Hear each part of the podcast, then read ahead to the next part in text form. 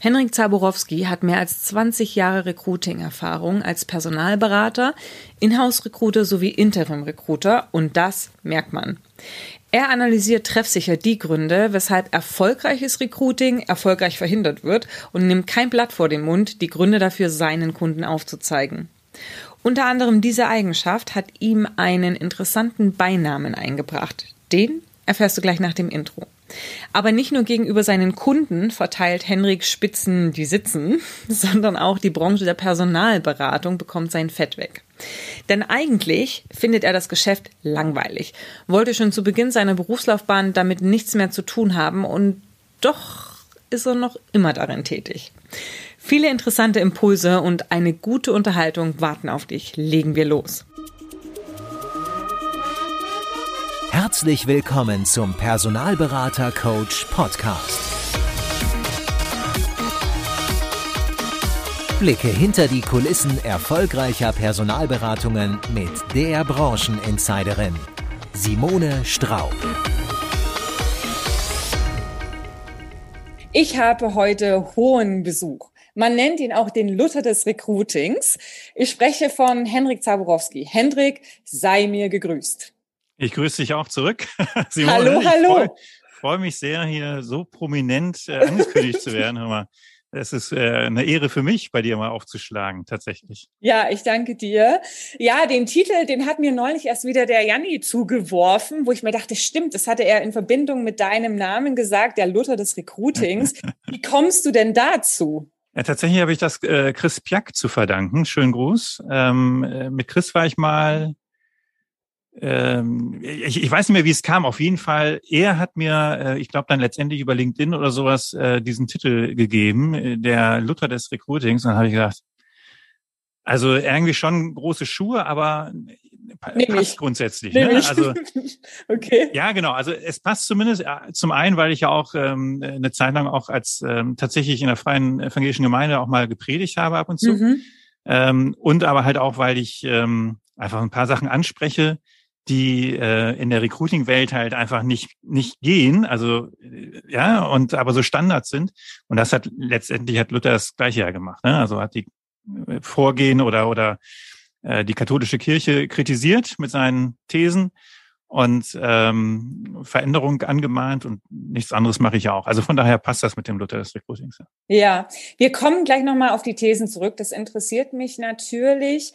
Aber vielleicht äh, bist du jetzt nicht jedem so super prominent ja, und bewusst Sicherheit. wie äh, mir und dem Janni. Luther. Vielleicht Luther, genau. Ähm, vielleicht magst du den Zuhörer mal kurz abholen, ähm, wer du bist neben Luther ne? Ja. ähm, und was du machst. Und äh, natürlich hast du auch was mit Personalberatung zu tun, ansonsten wärst du nicht hier, äh, was so dein Bezug zur Personalberatung ist. Genau. Also ähm, ich mache seit 20 Jahren Recruiting, habe ähm, 2001 den Einstieg gefunden in einer, als Junior Personalberater in einer mittelständischen klassischen Personalberatung in Bremen Mhm. und ähm, äh, ja und bin dann seitdem aus dem Recruiting nicht nicht mehr rausgekommen, ähm, war dann schon mal also hab hab den Job nach anderthalb Jahren gekündigt, habe mich dann selbstständig gemacht, das lief aber mehr schlecht als recht und dann bin ich zurück in eine Festanstellung, so bin ich nach Köln gekommen für den Job und ähm, inzwischen bin ich seit äh, gut acht Jahren selbstständig wieder, habe inzwischen ein Team von sieben, acht Leuten, gerade heute Morgen jemanden noch eingestellt, final. Gratulation. Und Dankeschön, ja, war, war ein Weg. ähm, ja, und ähm, was, was zeichnet mich sonst so aus? Ich habe tatsächlich keine Hobbys, ähm, weil ich irgendwie nie die Zeit, also spätestens seit der Selbstständigkeit habe ich gedacht, ich habe keine Zeit mehr für Hobbys. Ähm, das stimmt am Anfang nicht. Jetzt stimmt's fast zwischendurch. Jetzt könnte man mal wieder über Hobby nachdenken. Also es ist irgendwie komplex, genau. Mhm. Ja, bin Familienvater, äh, zwei Kids, die sind allerdings auch schon groß und ähm, und mach ganz schön viel. Also habe halt auch, ne, du hast ja auch einen Online-Kurs, ich habe auch zwei, drei Online-Kurse gebaut, habe eine Human Place Aktion gestartet, habe einen eigenen Hoodie und ein T-Shirt entwickelt mit dem Spruch I'm a Human. Äh, davon gehen die Einnahmen im Moment an die Ukraine, äh, sonst in den Verein mein Grundeinkommen. Ähm, also versuche auch irgendwie so ein bisschen bin ein bisschen sozialkritisch oder Kapitalismuskritiker, mhm. äh, lese unheimlich gerne Erich Fromm. Ähm, ja, hab, hab noch einen Podcast auf humanplace.de. Ähm, den habe ich in der Corona-Krise gestartet, als mich die ganzen Selbstoptimierungsberater zu Tode gener genervt haben mit ihren auch in der Krise gibt's äh, gibt's die Chance und sowas. Ja, das, das ist ein Scheiß. Genau. Also von daher ähm, passt das dann auch wieder mit dem Luther. Ich bin durchaus da an der einen oder anderen Stelle ein bisschen kritischer unterwegs, glaube ich. Kritischer unterwegs, was ja gut ist, ja, weil man so natürlich auch anfängt, sich aneinander zu reiben und mal Gedanken anzustoßen. Das stimmt. Jetzt, jetzt lass uns doch nochmal auf die Personalberatung zurückkommen. Ja. Du hast ja gesagt, du hast dich selbstständig gemacht, anderthalb Jahre, nachdem du eben angestellt warst. Ne? Das ist gar nicht so ungewöhnlich. Ich hatte letzte Woche erst einen Podcast veröffentlicht mit dem Andreas Klinder. Da ging es um Do's und Don'ts in der äh, Gründungs- und Start-up-Phase. Mhm. Möglicherweise ist das auch einer der Gründe gewesen oder war da auch einer der Gründe dabei, weshalb es bei dir jetzt nicht mehr weiterging. Du bist aber wieder zurückgekommen in die Personalberatung. Wann war das dann? Wann hast du dein eigenes Unternehmen gegründet? Also jetzt sieht das zweite Mal ähm, jetzt ähm, Ende 2013, wobei mhm. ich da mich ganz bewusst nicht als Personalberater äh, wieder selbstständig gemacht habe. Ne? Also ich habe ein ganz ambivalentes Verhältnis zu diesem Beruf. Mhm. Ich, also warum habe ich die, die erste Selbstständigkeit war aus der Arbeitslosigkeit heraus. Ne? Also ich habe den Job gekündigt, weil ich also wir erinnern uns, Anfang 2001, vorher war die Dotcom-Blase, ne? Äh, das Geschäft brummte wie wild. Das ging dann noch ein paar Monate so weiter, auch obwohl die dann inzwischen ja geplatzt war. Aber spätestens am 11. September war die Branche aus meiner Sicht, also ich war ja Junior, hatte jetzt nicht den Überblick, aber selbst meine erfahrenen Beraterkollegen haben gesagt, sowas haben wir noch nicht erlebt. Ne? So und dann saß also der kleine Zabrowski da, äh, von nichts eine Ahnung, hat 90 Prozent seiner Zeit Akquise gemacht ähm, die, die Kunden haben immer, ne, die, die Unternehmer haben immer gesagt, ja, Personalberatung brauche ich jetzt nicht, ich entlasse hier gerade Leute, ne? Also gehen Sie mir weg. Und, ähm, und gleichzeitig hatte ich immer das Gefühl, naja gut, dir wird jetzt als nächster gekündigt. Und ähm, da habe ich dann irgendwann gesagt, ey, das, das tue ich mir nicht mehr an hier. Ähm, und habe dann wirklich, ohne einen Job zu haben, gekündigt. Also auch total bescheuert. Ja? Äh, würde ich auch nie wieder irgendwem empfehlen. Gut, im Moment könnte man das, kann man das, glaube ich, wieder ganz gut machen, aber zu, zu der damaligen Zeit halt nicht. Ja. Mhm. Und mein, ähm, mein Chef, der ist auch quasi ausgerastet, ne, hat gesagt, Zabrowski, also der hat mich halt, ich habe ihm die Kündigung gegeben und dann sagt er, ja, wo gehen Sie denn jetzt hin? Ich sage, ich habe noch nichts. Jetzt sagen, sagen Sie, Sie sind bescheuert. ne? Also ähm, ja, und er hatte recht, ne? So, und dann hatte ich halt, ähm, war ich halt arbeitslos, habe mich beworben, habe gesagt, nie wieder Personalberatung, weil das war einfach frustrierend, ne? So. Und äh, dann haben die Unternehmen, wo ich mich beworben habe, habe ich natürlich eine Absage gekriegt. Und die haben alle gesagt, ja hier, du hast ja noch nicht mal äh, Arbeitsrechtserfahrung oder sowas, ne? Du bist ja, hast ja noch nicht mal als Personalreferent. Ich sage, ja, Entschuldigung, äh, das habe ich im Studium gehabt, das kann ich auch wohl lernen. Ja, nee, aber arbeitslose Personalreferenten haben wir hier genug gerade, ne? So, ähm, da brauchen wir dich erst recht nicht. So. Und dann habe ich mich, weil das Arbeitslosengeld auslief, selbstständig gemacht, weil dann gab es einen Existenzgründungszuschuss. Mm, mm, mm, so. Und dann war aber die Idee zu sagen, da fing ja gerade OpenBC an, ähm, ich gehe über Netzwerke, also rein Recruiting über Netzwerke. Und das hat auch wirklich gut funktioniert. Hab ein paar echt schöne Placements da gemacht, ähm, aber halt nicht im ausreichenden Maß. Ne? Nicht so, dass du als Alleinverdiener mit zwei kleinen Kindern äh, gut über die Runden kommst. Und irgendwann kam halt der Punkt, ähm, wo ich gesagt habe, okay, das hat ja keine Zukunft. Also ich müsste vielleicht, ich müsste jetzt noch mal ein Jahr oder zwei durchhalten, dann zieht's wieder an. Jetzt ist Bremen halt auch nicht der wirtschaftsgeilste Standort. Ähm, und äh, genau, und dann kam der Punkt, dass ich gesagt habe, gut, ich gucke jetzt mal wieder nach einem Festanstellung. Mhm. Und äh, ja, und äh, wo habe ich eine Chance? Wo nimmt mich jemand? Ja, als Personalberater, weil das, ne, das habe ich ja offiziell die letzten vier, fünf Jahre gemacht. So, und so bin ich halt bei Access AG gelandet, äh, damals in Köln. Mhm. Und das lief dann wie geschnitten Brot. Ne? Ich war fünf Jahre lang der erfolgreichste Personalberater da. Ähm, und habe aber immer gedacht, boah, der Job ist so langweilig, ne? Also, weil du machst immer dasselbe, ne? Es mhm. ist immer dasselbe, es ist einfach nur Kommunikation.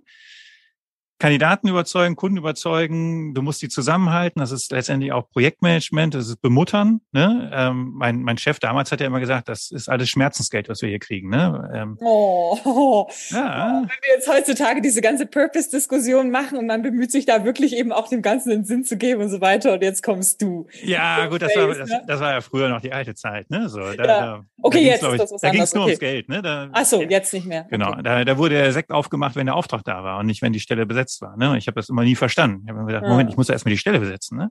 Aber du hattest ja quasi deine zwei Raten schon sicher. Ähm, ja. ne? Also so gut waren, waren wir schon, ne? dass wir auf jeden Fall zwei Raten fakturieren konnten da. Naja, und äh, deswegen, also ich fand den Job halt immer langweilig. Irgendwann, also, oder ich, wahrscheinlich auch Midlife Crisis, ich war total genervt, gelangweilt, ne? bin immer ins Büro gefahren, habe gedacht, was machst du hier eigentlich?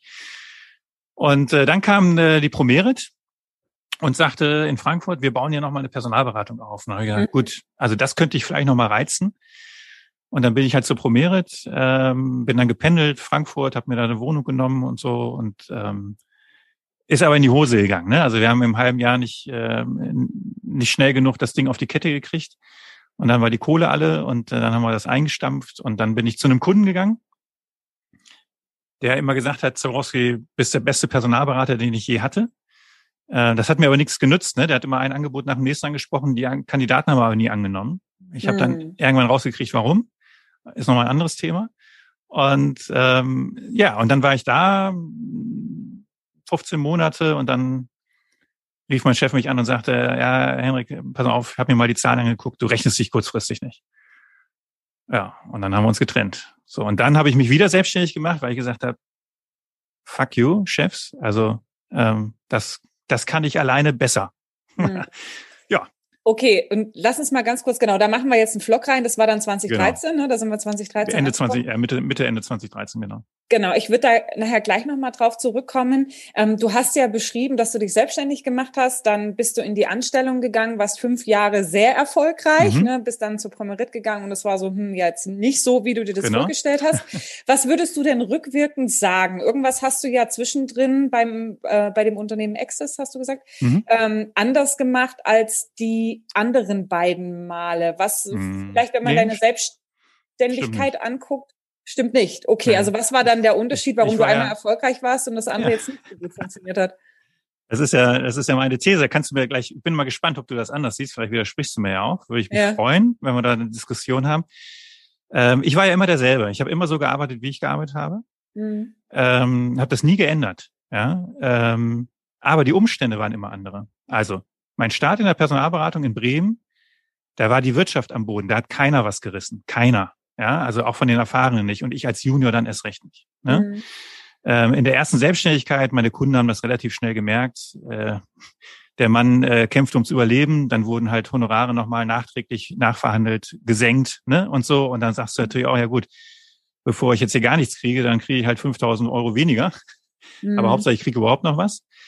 Ähm, und ich war halt auch ähm, ja eine, ein kleines Licht, ne? Und dann bin ich zu Access dann habe ich ein, ein, Unternehmen angerufen, wo ich schon vorher als Selbstständiger versucht habe zu akquirieren und kaum habe ich gesagt, ja, ich bin jetzt bei Access, hat er gesagt, ja, kommen Sie doch mal vorbei. Ja, weil Access war damals, also sie haben ja so Recruiting-Events gemacht für Hochschulabsolventen, war eine Top-Adresse, hatten dann auch eine, eine kleine Personalberatung. Und äh, ja, dann bin ich also von Bremen nach Hamburg, den Termin, den habe ich nicht gekriegt, aber als ich in Köln war bei Access, hat er gesagt, ja, wir mal nach Hamburg. Machen wir mal ein Gespräch, ne? So, und bei Access war einfach, die hatten einen riesen Datenbank. Ja, also das, das war ein Schatz. Ähm, die haben ähm, regelmäßig, ähm, ja, jetzt darf man gar nicht, ich will gar nicht alle Internas, wobei die gibt's ja auch nicht mehr. Die hatten halt einen Deal mit der FAZ, ne? Die haben halt den Studenten Abos, FAZ-Abos vertickert. Ja, so und äh, dadurch die Datenbank gefüllt und so. Und ähm, du hattest einfach einen, einen Riesenfund. Dann gab's mal äh, Stellenanzeigen, die du in der FAZ auch print schalten konntest und sowas für kleineres Geld und so. Also du hattest einen ganz anderen äh, Fundus, mit dem du mhm. arbeiten konntest, ja. Und klar, dann musst du natürlich einen guten Job machen. Also meine Kollegen hatten das ja auch alle äh, und waren trotzdem nicht ganz, also sie waren auch erfolgreich, nicht ganz so. Ja, ich hatte einfach mehr Biss, ich war schneller, ich habe gearbeitet wie ein Stier. Ähm, aber ich hatte halt ein, ein, äh, ein anderes Setting. So, und dann bei Promerit hatte ich das alles auf einmal nicht mehr. Mhm. Ja. Und wir mussten ganz schnell Umsatz generieren, weil wir nämlich einen riesen Kostenblock mit fünf angestellten Personalberatern hatten. Das war aber nicht meine Entscheidung, ne? das wusste ich ja nicht. Und dann kannst du zwar dich selber decken mit deinem, mit deinem Umsatz, den du machst, aber wenn das für die anderen auch nicht reicht, dann ist das Geld alle. So. Mhm. Das hat mit meiner Leistung erstmal gar nichts zu tun. Ne? Ähm, so, und das ist, ähm, das ist immer das, was ich auch in meinen Vorträgen sage, weil es wird ja gerne so aussortiert, ja, oh Mensch, der ist da gescheitert, dann ist das irgendwie eine Pfeife oder sowas. Also du musst ja immer, es gibt keinen individuellen Erfolg. Ja, du musst dir immer äh, die Umstände auch angucken. Ja, ich kenne Leute, die hatten, hatten einen geilen Job, ja, mit einer tollen Führungskraft, dachten, sie sind der König, wechseln und die Führungskraft sägt die auf einmal ab, die neue, ja. Weil sie sagen, ja, du bist, du gefällst mir aber nicht. Ja, und dann ist der Bruch da im Lebenslauf. Da kannst du so gut sein, wie du willst. Mhm. Ne? Ja, gut, es sind unterschiedliche Umstände. Ich habe jetzt gedacht, du wolltest es nur auf den Markt äh, schieben, ne, dass der Markt äh, sozusagen down war. Aber du hast ja dann auch erzählt in deiner Selbstständigkeit, ne, du kämpfst ums Überleben. Das hatte sicherlich auch was, ähm, was mit Mindset zu tun. Ne? Wenn man needy ist, verkauft man immer nicht so gut. Ja, und Absolut. man trifft natürlich, trifft natürlich auch Unternehmensentscheidungen, die am Ende jetzt nicht so äh, sag ich mal, auf Langfristigkeit einzahlen, sondern sehr auf diesen kurzfristigen Return on Investment gerichtet sind. Ja, bei Access dann wiederum hast du gesagt, tolles Branding, gute mhm. Datenbank. Ne? Das heißt, das sind Dinge, genau. die man sich ja über längere Frist erarbeitet.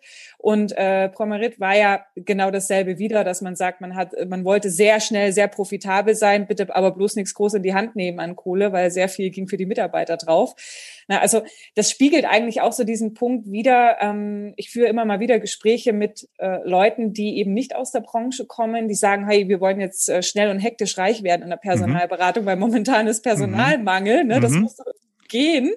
Ähm, aber es zeigt eben auch, dass nachhaltiger Erfolg einfach, ja, sage ich mal, ein nachhaltiges Investieren, ein kluges, nachhaltiges Wachsen und nicht mhm. ein, wir gehen durch die Decke und äh, haben nur ein Stellschräubchen gedreht ist. Das ist mhm. immer auch eine Kombination aus vielen Dingen, ganz klar.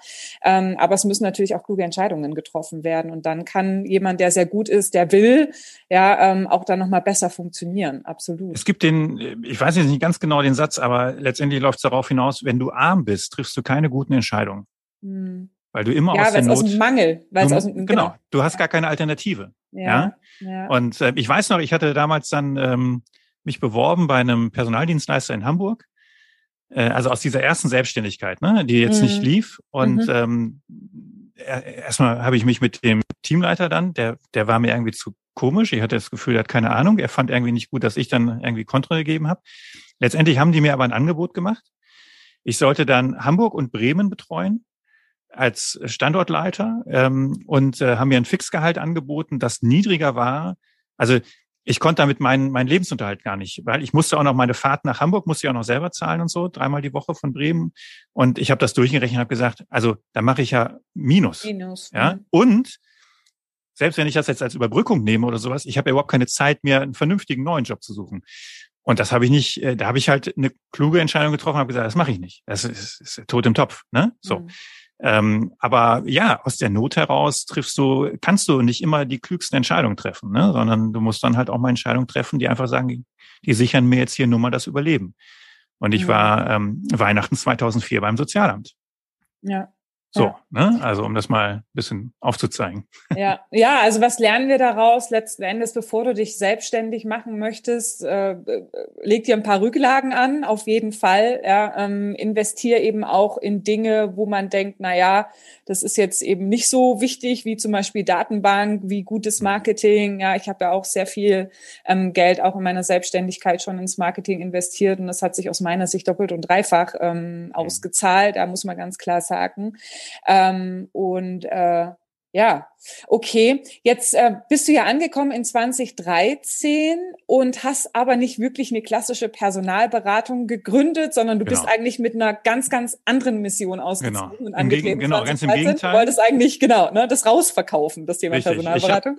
Ich habe, hab, ähm, als ich mich dann selbstständig gemacht habe, kam dann gleich wieder ein paar meiner Kontakte haben gesagt, ja, Henrik, wir haben hier einen Personalberatungsauftrag für dich. Und ich habe mm. äh, gesagt, nee, will ich nicht. Weil mhm. wenn ich jetzt weiter Personalberatung mache, dann komme ich dann nie mehr raus, mhm. weil dann bist du nämlich wieder in dem, es läuft dann, man verdient Geld, dann bist du wieder in so einer Komfortzone, dass du sagst, da jetzt noch mal raus, mache ich nicht. Und ich wollte, ich wollte nicht mehr Personalberatung machen. Ja, mhm.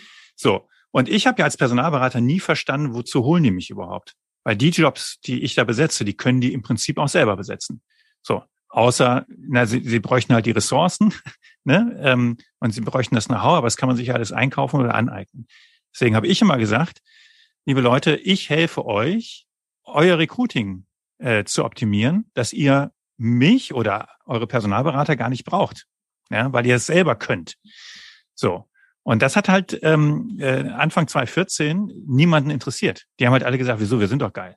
Ja, ich habe gesagt, nein, halt grottenschlecht. Ja? Aber es hat halt damals Mhm. immer noch gereicht. Ne? Es kam immer noch genug Bewerbung irgendwie rein. Aha. Und ähm, letztendlich lief es dann darauf hinaus, dass ich gesagt habe, gut, wenn keiner meine Beratung will, dann mache ich, dann, dann kamen halt Interim-Recruiter-Anfragen. Ne? Dann war ich wieder im operativen Recruiting. Ja. Das habe ich dann, dann, mein erstes Projekt war bei einem extrem schwierigen, anspruchsvollen Kunden mit einem miserablen Ruf am Markt. Eigentlich wollte ich den Auftrag auch gar nicht, aber ich brauchte die Kohle, das sind wir wieder. Ne? Ähm, und äh, habe dann da in drei Monaten 15 IT-Spezialistenstellen besetzt. Und alle haben gesagt, wie geil ist das denn? Wir wussten ja gar nicht, dass das noch geht. Ne? Und das war aber ein Mhm. Knochenjob. Mhm. Und es hat mir wieder gezeigt, ich habe in allem recht. Klingt jetzt total äh, arrogant, ne? Aber ähm, wo verlierst du die Leute? Ähm, du verlierst sie in dem Moment, wo der Fachbereich ins Spiel kommt. Fachbereich ist zu langsam, ja, die Prozesse sind zu langsam. Fachbereich wählt schlecht aus, macht eine schlechte Personalauswahl, also sortiert zu früh zu viele aus und so. Mhm. Und ähm, so und und das habe ich gesteuert, dass das nicht passiert. Mhm. Und wir haben die Leute eingestellt. Mhm. Ja. Äh, Und der Fachbereich war gut, ne? Also war sehr überzeugend, hatte, hatte gute Argumente. Es gab auch viel Schatten, ne? 25 Tage Urlaub. Da haben halt viele, die Hälfte hat sofort gesagt, alles klar, nee, dann, dann nicht. Und die andere Hälfte hat gesagt, ja, wer braucht schon Urlaub, ne? Ich will ja arbeiten. Mhm. Und äh, ihr bietet mir hier halt das geile IT-Umfeld dafür, ne? So. Und so haben wir die Leute gekriegt. Und das war, das war für mich wieder so dieser Moment, dass ich gesagt habe, scheiße, ich bin halt echt, ich bin wirklich gut, ja. Und ähm, dann habe ich ein bisschen, hat mich mal jemand gefragt, was machst du denn gerade so? Habe ich das erzählt, sagte, ey, wenn du das geschafft hast, dann kannst du auch, warte mal, ich habe da noch was anderes für dich. So und so kam das nächste Projekt. Mhm. Und, ähm, und irgendwann, ähm, also habe ich drei, vier Interim-Recruiting-Projekte gemacht und habe aber immer parallel auch so kleinere Beratungsaufträge, also kam dann mal so zwei, drei oder sowas, ne? Äh, Und halt viele Vorträge auch gemacht. Und ähm, letztendlich ist jetzt eigentlich mein, mein Kernbusiness dann irgendwann gewesen Sourcing as a Service, also eigentlich Active Sourcing als Interim-Recruiter, ne? So. Und dann kam aber halt doch auch immer wieder Kunden oder Kontakte, die gesagt haben, ja, Henrik, ich brauche dich aber jetzt nicht für ein halbes Jahr, sondern ich habe hier eine oder zwei Stellen, ne? Kannst du das nicht für mich machen? Und dann habe ich gesagt, es wäre einfach dämlich, dieses, also A, den Kunden oder ne, den Kontakt irgendwie wegzustoßen, das Geld liegen zu lassen. Und dann habe ich halt irgendwann gesagt, ähm, alles klar, komm, ich mache auch wieder, setze auch wieder den Personalberaterhut auf. Ähm, und ähm, genau, und das ist jetzt letztendlich, sind das die drei Standbeine. Also ich mache Personalberatung mit Schwerpunkt auf HR und Tech. Wir machen Active Sourcing, das sind dann halt langfristige Projekte, so Laufzeit sechs Monate, so ab zwei Tage aufwärts.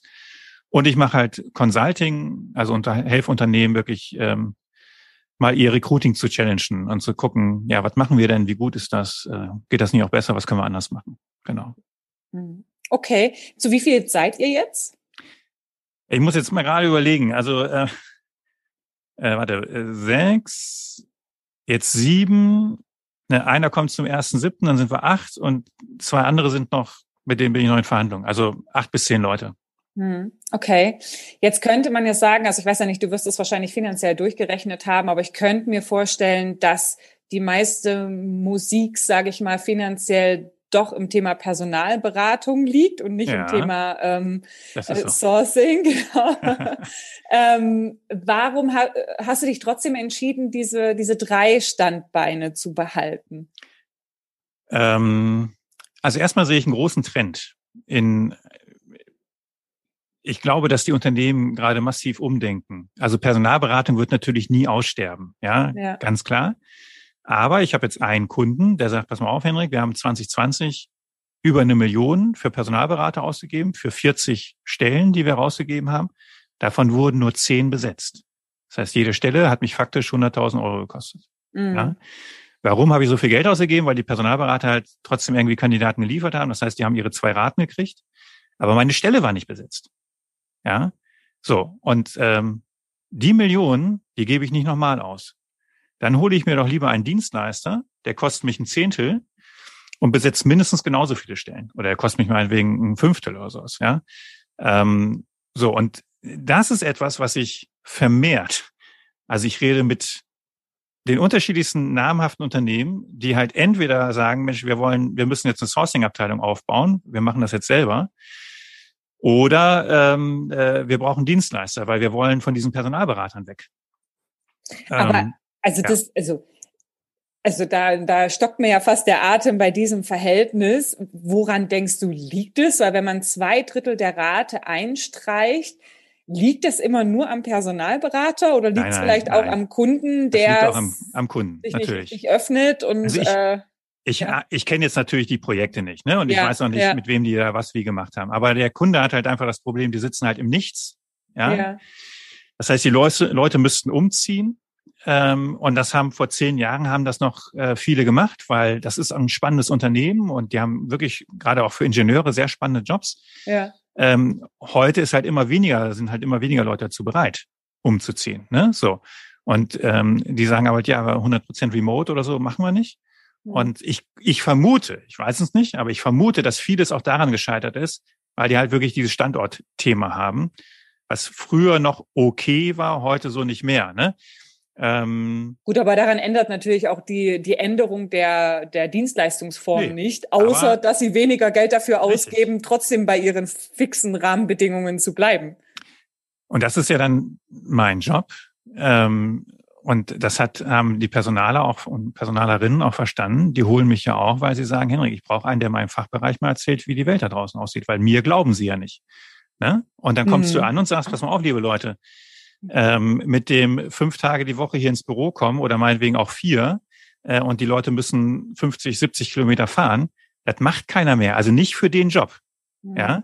Mhm. Ähm, so, und ähm, mit, der, mit dem ganzen Thema Auswahl, der reicht euch nicht, da passen die Qualifikationen nicht.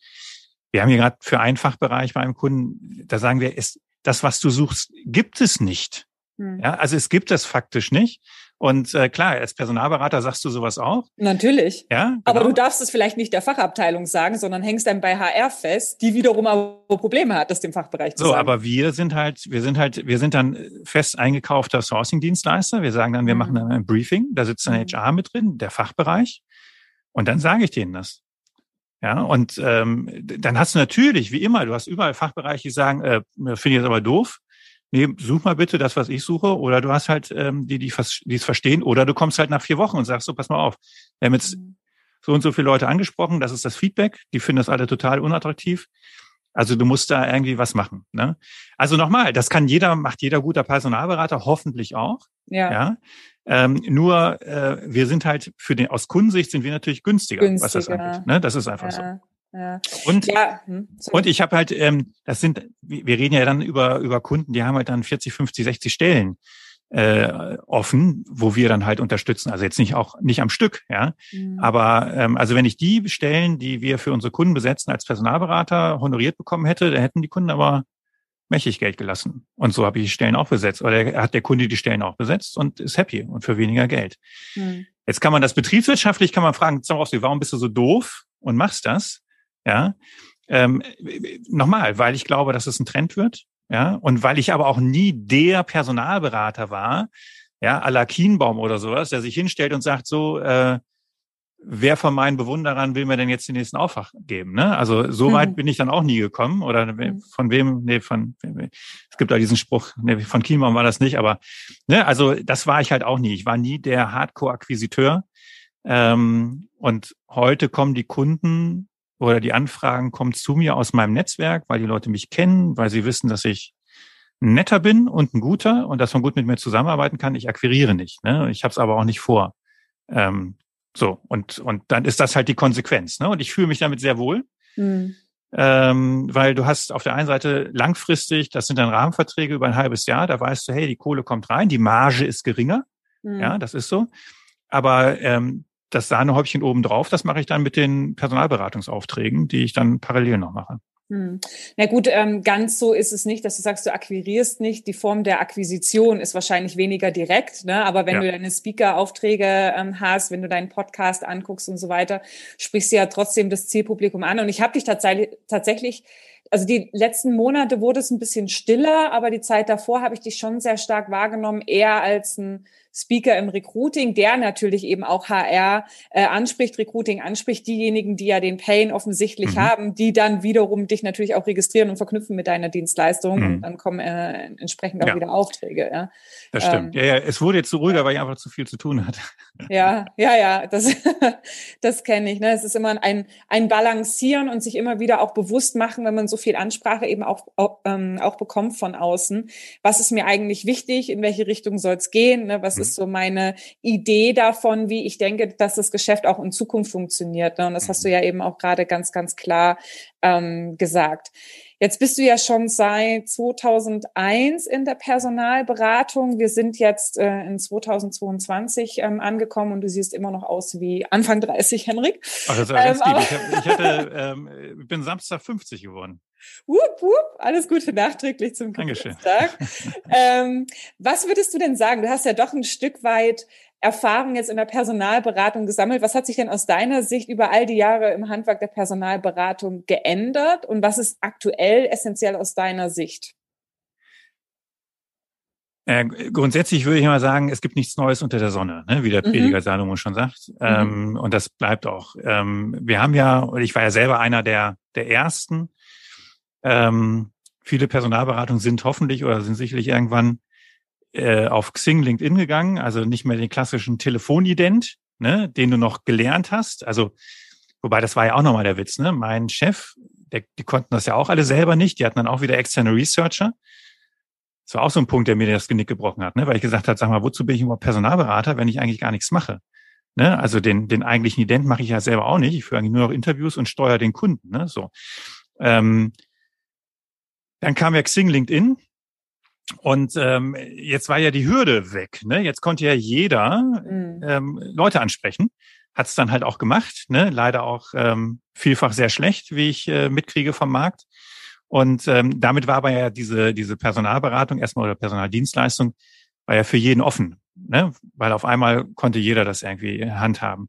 Und äh, dann hatten wir eine Phase, wo ähm, wo auch die Unternehmen viel, viel besser geschult waren. Du kamst im Sekretariat mit deinem Telefonident immer schwerer durch. Ne? Es ja. wurde immer härter. Ja. Da weiß ich jetzt zum Beispiel gar nicht, es würde mich mal interessieren, ob du da Einblicke hast, ob das immer noch so ist, weil ich könnte mir fast vorstellen, dass das dann irgendwann auch mal wieder so ein bisschen abgeflaut ist. Also weil dann die Dienstleister alle halt auf Xing und LinkedIn und sonst irgendwas sich konzentriert haben und nur noch ein paar wenige, die das halt aus der alten Schule noch können, hm. den Telefonident gemacht haben.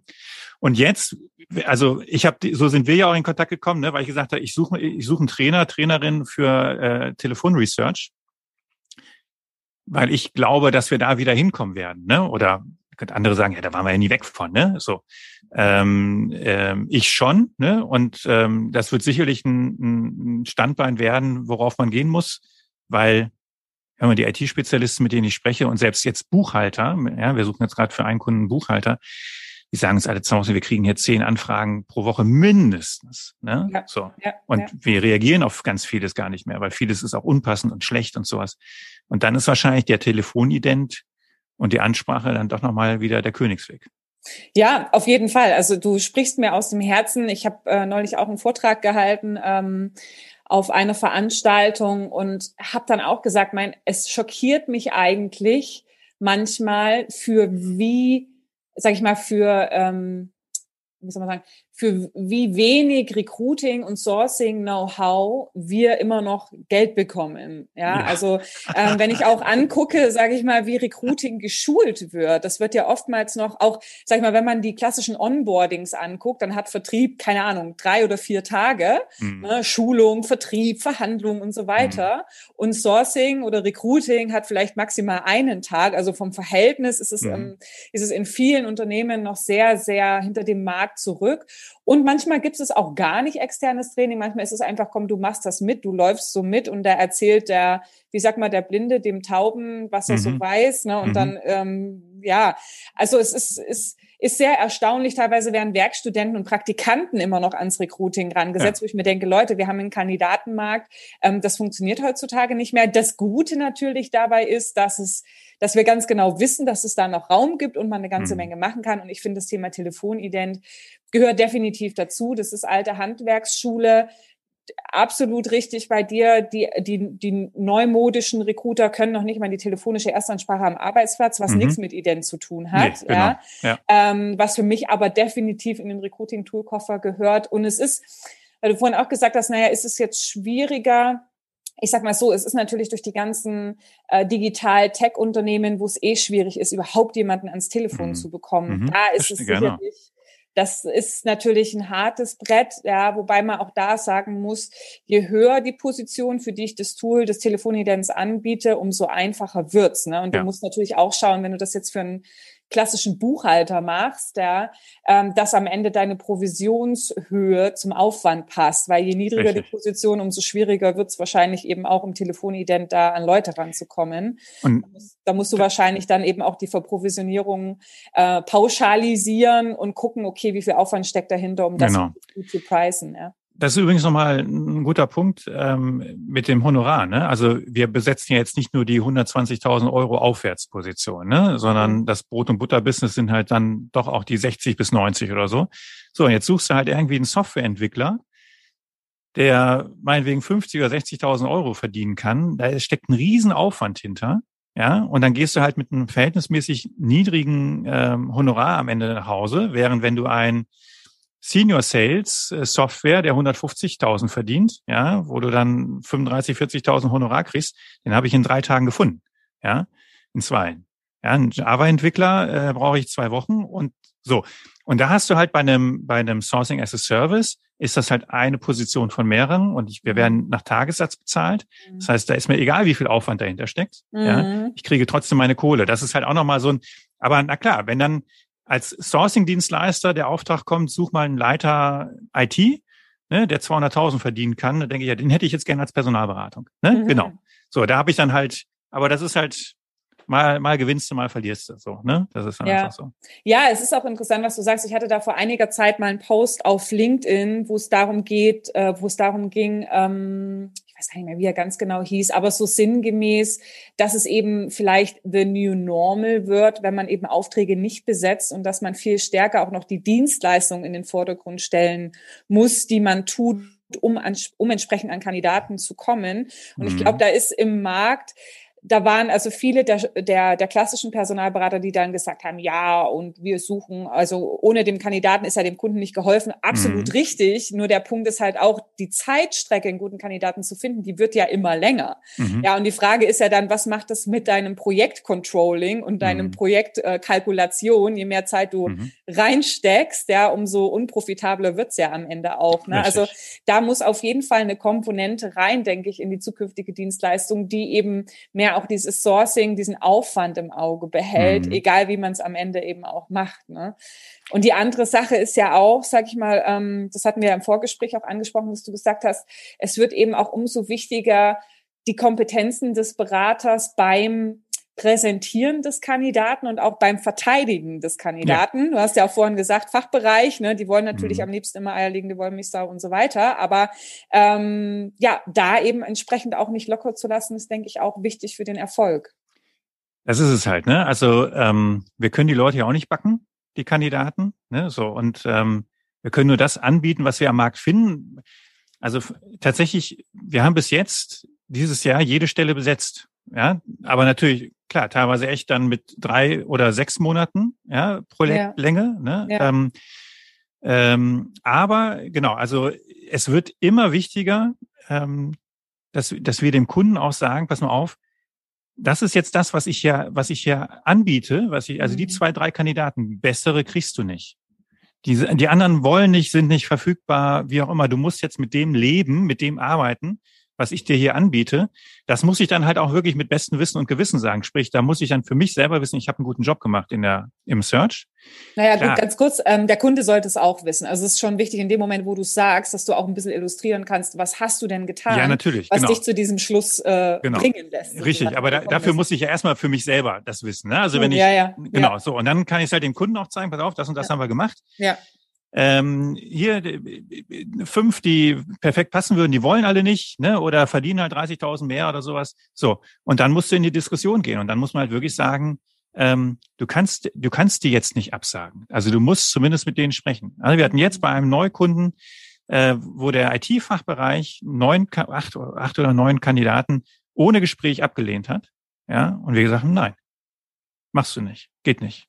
So, und jetzt haben sie fünf eingeladen.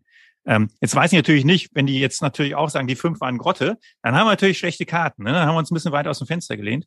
Aber davon gehe ich nicht aus. Aber das ist so diese Illusion, ich lese einen Lebenslauf und kann daraus erkennen, ob jemand den Job kann oder nicht. Das ist völliger Schwachsinn. Ja, mhm. ähm, so, also ich muss mindestens mit ihm oder ihr sprechen. Und wenn ein Kunde dazu nicht bereit ist, dann würde ich heute sagen, den Kunden brauche ich nicht. Mhm. Da sind wir dann wieder beim Schmerzensgeld, ne? was mein alter Chef gesagt hat. Ja, da musst du jetzt Überzeugungsarbeit leisten. Äh, nee, äh, der Markt ist anders und äh, du musst da umdenken und so. Ähm, und Kunden, die dafür nicht bereit sind, die, bra die, die brauche ich nicht. Also das habe ich, ja. die, die Zeit kann ich mir schenken. Also das ist, sage ich mal, jetzt sehr auch aus deinem Herzen und deiner Motivation und Frustration wahrscheinlich auch herausgesprochen, aber am Ende ist es doch auch im Sinne des Kunden, weil wenn man dann auch sagt, okay, lieber Kunde, guck mal, das sind die Knackpunkte, das kann ich dir jetzt schon sagen, das wird nicht funktionieren und deswegen werde ich dir auch meine Dienstleistungen nicht anbieten, weil wir uns natürlich am Ende auch gern am Erfolg messen mhm. lassen mhm. und ich will ja, dass du zufrieden bist, aber mit diesen Informationen, mit diesen Rahmenbedingungen glaube ich nicht, dass wir für dich erfolgreich sein können, weil das eben gerade nicht den Markt widerspiegelt. Richtig. Also genau, genau. ja. ja. Ähm, und ja. da, da, sind wir dann bei klugen Entscheidungen, ne? ähm, zu sagen, ich muss nicht jedes Projekt, jeden Auftrag annehmen. Absolut. Ne? Ja. Weil dann renne ich nämlich immer einem, auf, sitze ich auf einem toten Pferd, das wird mir nie meinen Umsatz bringen. Ähm, mhm. Aber ich habe meine Ressourcen gebunden und habe keine Zeit für die guten Aufträge, ne? die ich dann auch besetzen kann. Mhm. Und ähm, klar, ne? da sind wir dann wieder, äh, klar, wenn du arm bist, wenn du verzweifelt bist, nimmst du jeden Auftrag. Äh, wenn du auf einem halbwegs soliden Niveau bist, kann ich wirklich nur empfehlen, da bin ich ganz bei dir, hast du, glaube ich, auch in irgendeiner Folge gesagt, ne, nicht machen, ne, nicht jeden Auftrag annehmen. Also mhm. ja. wir, haben, wir haben auch einen Auftrag, der ist so fern von uns, ähm, von, unserer, von unseren Marktkenntnissen, den haben wir letztes Jahr im Herbst, da hatten wir noch Kappa, ne? Haben wir gesagt, ja komm, machen wir Katastrophe, hätten wir nicht machen sollen. Ne? Also hat uns nur Nerven gekostet und äh, haben das Projekt jetzt beendet. Ne? Im, mhm. Jetzt haben wir einen, aber ich war auch froh, dass das, dass das durch war. Ja. Dass es rum ist, okay. Ja, lass uns vielleicht noch mal ganz kurz diesen diesen Kringel zum Anfang schlagen, ja, zum, ähm, zum Luther des Recruitings. Ja. Und du hast ja gesagt, okay, du hast ähm, in den Thesen, die du, auch, ähm, die du damals aufgestellt hast, eben auch gewisse Praktiken angeprangert aus dem Recruiting. Jetzt weiß ich nicht, ähm, ich muss gestehen, ich habe sie nicht ähm, auswendig nicht gelernt. Kopf, ich habe den, ich hab den Anschlag auch nicht gesehen damals. Es ja. gab ihn wirklich, ja, in Lohr an der Stadthalle. Oh, okay, ja. da hast du bestimmt noch ein Foto, oder? Ja, habe ich. Also es war damals mit ähm, bei Bosch, oh Gott, Timo. Timo, ähm, äh, der hatte mich eingeladen für einen Vortrag und dann kam der auf die Idee und der hatte man, ich habe dann den Vortrag vorbereitet, sieben Thesen oder sowas mhm. oder neun oder so und er hat das dann groß ausgedruckt, riesig als Plakat und dann habe ich so getan, als hänge ich das, als würde ich das anhämmern an die Stadthalle Lohr. Es war sehr witzig, ja genau. Aber ja. äh, also ganz genau habe ich die Thesen auch nicht mehr auf dem Kopf, aber es sind letztendlich immer dieselben. Ja, ja, ja okay. Ja, vielleicht kannst du es tatsächlich ähm, improvisieren, weil mich würden ja. tatsächlich die Thesen ähm, angewandt und im Hinblick auf die Personalberatung interessieren. Also du hast ja vorhin auch da, darüber gesprochen, das ambivalente Verhältnis zur Personalberatung. Ja, hast ja auch schon durchblicken lassen in deinen Erzählungen, ähm, woher das auch kommt. Aber kannst du dich vielleicht an ein, zwei, drei Thesen erinnern, wo du sagst, okay, da steht nicht nur das Recruiting von Inhouse-Recruiting äh, ein bisschen schlecht da, sondern da möchte ich eigentlich auch mal den Daumen drauf halten bei den Personalberatungen. Ähm, ja, kriege ich sicherlich transferiert. Also genau, die Thesen waren allgemein zum Recruiting, aber ich glaube, das lässt sich auch auf Personalberatung anwenden. Wir brauchen bin, nicht alle neun, vielleicht. Nee, nee, genau. Also ein, zwei, drei haben auch mit Personalberatung oder mit Recruiting an sich relativ wenig zu tun. Also mhm. eine, eine wesentliche These ist, unsere Vorauswahl, also unsere, unsere Personalauswahl ist grottig. Ja, bei wirklich fast allen. Also es wird sicherlich ein paar Ausnahmepersonalberatungen geben, aber die meisten Feldwald- und Wiesenpersonalberatungen ähm, und Recruiter und Fachbereiche machen einfach eine ganz miserable Personalauswahl. Ich kann jetzt auch kurz, kurz erklären. Wir gucken ja, wir suchen ja immer jemanden, der den Job schon seit fünf Jahren macht, den wir zu besetzen haben. Mit den und den Fachskills, ne, in meiner Branche, meine Branche ist ganz speziell jetzt Swarovski. Also der muss aus meiner Branche kommen. Völliger Scheiß, ne? Also nach drei Monaten weiß der, wie die Branche funktioniert, maximal nach sechs. Mhm. Ähm, ich brauche die und die Erfahrung mit den und den Tools und so. Hast du in einer Woche gelernt? Ja, mhm. also so. Das heißt, worauf kommt es an? Grundlegende Fähigkeiten. Ist gut in der Kommunikation, kann gut mit Zahlen, ist empathisch, whatever. Grundlegende Fähigkeiten. Ja. Ähm, dann Intelligenz, das ist das, was die äh, Eignungsdiagnostik schon seit Jahrzehnten sagt. Ja, je intelligenter du bist, umso leichter fällt es dir, neue Aufgaben zu lernen und auch völlig unbekannte Situationen zu meistern. Und der Rest ist natürlich Persönlichkeit und Interesse an den Themen und an den Jobs. So. Was wir aber machen ist, wir suchen den, der das fachlich schon beherrscht. Das heißt, ich suche einen erfahrenen Controller und so nehme ich natürlich jemanden, der seit fünf Jahren Controlling macht. Nur, der Punkt ist, nur weil jemand seit fünf Jahren Controlling macht, heißt es nicht, dass er oder sie gut ist. Mhm. Er macht's. Aber wie gut, wissen wir nicht. Umgekehrt, nur weil jemand noch nie Controlling gemacht hat, heißt das, dass er das nicht kann? Nein. Der könnte da sogar darin super sein. Er hat es nur noch nie gemacht. Und das ist der Riesenkardinalsfehler, den aber niemand bemerkt. Ja, weil wir ja die Leute gar nicht einstellen. So, ne? Es hat, da können wir jetzt einen ganzen, da hatte ich ja ganze Vorträge drüber, ne? Das würde jetzt den Rahmen hier sprengen. Aber ähm, immer nur zu schauen, hat jemand das schon gemacht? Ja, was ich jetzt zu besetzen habe, ist der Tod im Topf.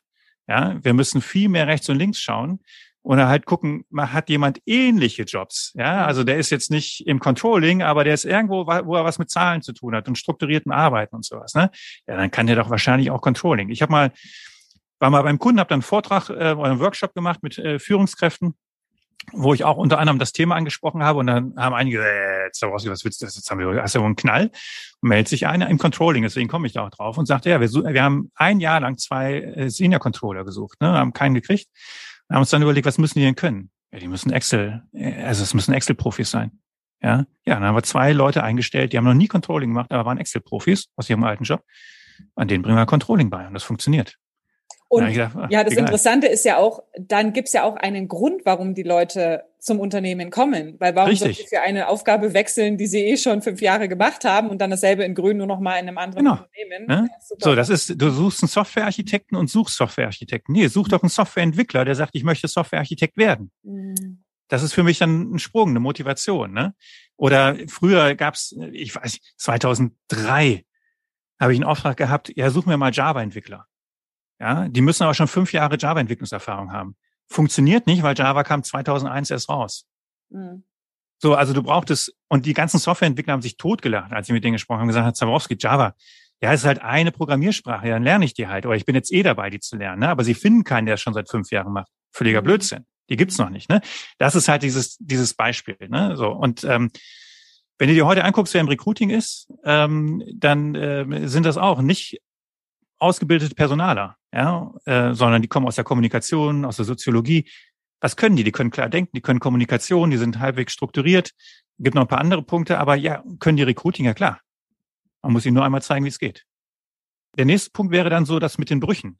Ja, ähm, da hat jemand in der Probezeit die Kündigung bekommen oder also ist irgendwie raus ähm, oder hat mal so einen Sidestep gemacht, also hat nicht so diese geradlinige Karriere. Ne? Ich kann mich noch an die Gespräche früher erinnern, dann als, als Junior, ne? Da wurde dann genau seziert. Ja, guck mal, der hat da den Schritt gemacht und das war ein guter Schritt. Und, oh, was war denn da los? Das war aber ein Seitschritt, was, uh, da muss aber irgendwas vorgefallen sein oder sowas. Ne? Und ich habe gedacht, mhm. okay, okay, okay. So, jetzt bin ich ja selber jemand mit so einem wahnsinnig bunten Werdegang. Ähm, und habe ja diese Erfahrung gemacht. Ne? Ich bin immer derselbe gewesen. Ich war mal super erfolgreich und mal komplett gescheitert. Und das kann doch jedem Menschen an jeden anderen auch passieren. Ja, also äh, auszusortieren, weil jemand da irgendwie, klar, wenn jemand äh, fünfmal innerhalb von einem halben Jahr seinen Job wechselt, dann werde auch ich skeptisch, ne? Das ist so. Aber ähm, ich habe mal mit einem ein Interview gehabt, ähm, der hat fast angefangen zu weinen, ne, als ich den angesprochen habe. Ich sag, sagen Sie mal, was war denn da los? Er sagte, das erste Mal ähm, hatte ich sechs Monate Kündigungsfrist. Ja, als ich meinen neuen Job angefunden, angefangen habe, war mein Chef weg und der neue Chef sagt, ich brauche dich hier nicht konnte ich gleich wieder gehen. Dann brauchte ich ganz dringend einen Job, Alleinverdiener, Familienvater, habe das Erstbeste angenommen, habe gar nicht recherchiert. Die Firma ging dann nach vier Monaten in Konkurs. Brauchte ich wieder einen Job. Ja, der dritte Job, da kam ich wirklich mit der Führungskraft nicht klar. Da habe ich dann gekündigt und jetzt sitze ich hier. Ja, aber das, Herr Zabrowski, das glaubt mir doch keiner. Mhm. Ja, ich sage ja doch, ich glaube Ihnen. Ja, da geht es natürlich darum, dass nicht nur ja, dass die Personalberater auch einfach die HR-Brille abnehmen und tatsächlich als Advokaten für ihre Kandidaten sich auch sehen ne? und die Rohdiamanten entsprechend ähm, schleifen, das entsprechend rausarbeiten. Und das hat sicherlich auch was mit dem Thema Interviewtechnik zu tun, mal herauszufinden, nicht nur abzuprüfen, kannst du, kannst du, kannst du, mhm. sondern wer bist du wirklich, was sind deine Kompetenzen und was willst du? Genau, was willst du? Ja, ähm, um dann natürlich auch wiederum die Brücke zum Kunden zu bauen. Und das ist wieder auch, und da sind wir wieder beim Anfang. Und jemand hat mal gesagt, am Anfang wird das Ende bestimmt. Und das ist tatsächlich so wenn der Kunde nicht wirklich besetzen muss, natürlich ja. wird er immer auf seine eierlegende Wollmilchsau beharren, ne? aber genau. wenn er besetzen muss, dann wird er sicherlich auch offen sein eben für solche Gespräche. Ja, und du bringst es ja wahnsinnig überzeugend drüber. Also ich glaube, andere Personalberater, die erzählen genau dasselbe, vielleicht mit ein bisschen mehr Mimimi und dann ist der Kunde eigentlich dann stärker und sagt, nee, aber will ich nicht, ne? Punkt. Aber naja, okay. Und dann, ja. Aber ja, nee, also ähm, super, das, das, das, das regt natürlich auch nochmal Gedankengänge an, da auch nochmal stärker in die Bresche zu springen und dem Kunden selber auch den Spiegel vorzuhalten, weshalb bist du eigentlich auch nicht erfolgreich? Und wenn wir erfolgreich zusammenarbeiten wollen, ähm, was sind denn da die Stellschrauben aus unserer Sicht? Ja? Ähm, die Zeit ist verflogen, Henrik, ja. muss ich ganz ehrlich sagen. Ich könnte noch ewig mit dir schwätzen. Das tun wir tatsächlich auch das nächste Mal in deinem Podcast, aber dann Jawohl. möchte ich eher eine Lanze für die Personalberatung ähm, brechen, ja, weshalb ich jetzt nicht weiß, ob das für dich, lieber Hörer, äh, in diesem Podcast jetzt interessant ist. Aber wir hören und sehen uns auf jeden Fall wieder. Jawohl. An der Stelle erstmal ganz vielen Dank für deine Zeit, deine Gedanken. Falls jemand mit dir noch ins Gespräch kommen möchte, vielleicht weiterführend Dinge erfahren will, wo kann er dich denn am besten erreichen? Ähm, ja, Xing, LinkedIn, per E-Mail hz.harzaborowski.de. Auf meiner Homepage gibt es ein Kontaktformular. Also es gibt fünf, fünf Wege auf jeden Fall, mich zu erreichen. Okay, okay. Wer sucht, der findet. Richtig, richtig. Okay. Perfekt, Henrik. Dann. Simone. Herzlichen Dank. Ich danke dir. Hat Spaß gemacht. Ja, me too und bis bald. Jawohl. Tschüss. Ciao.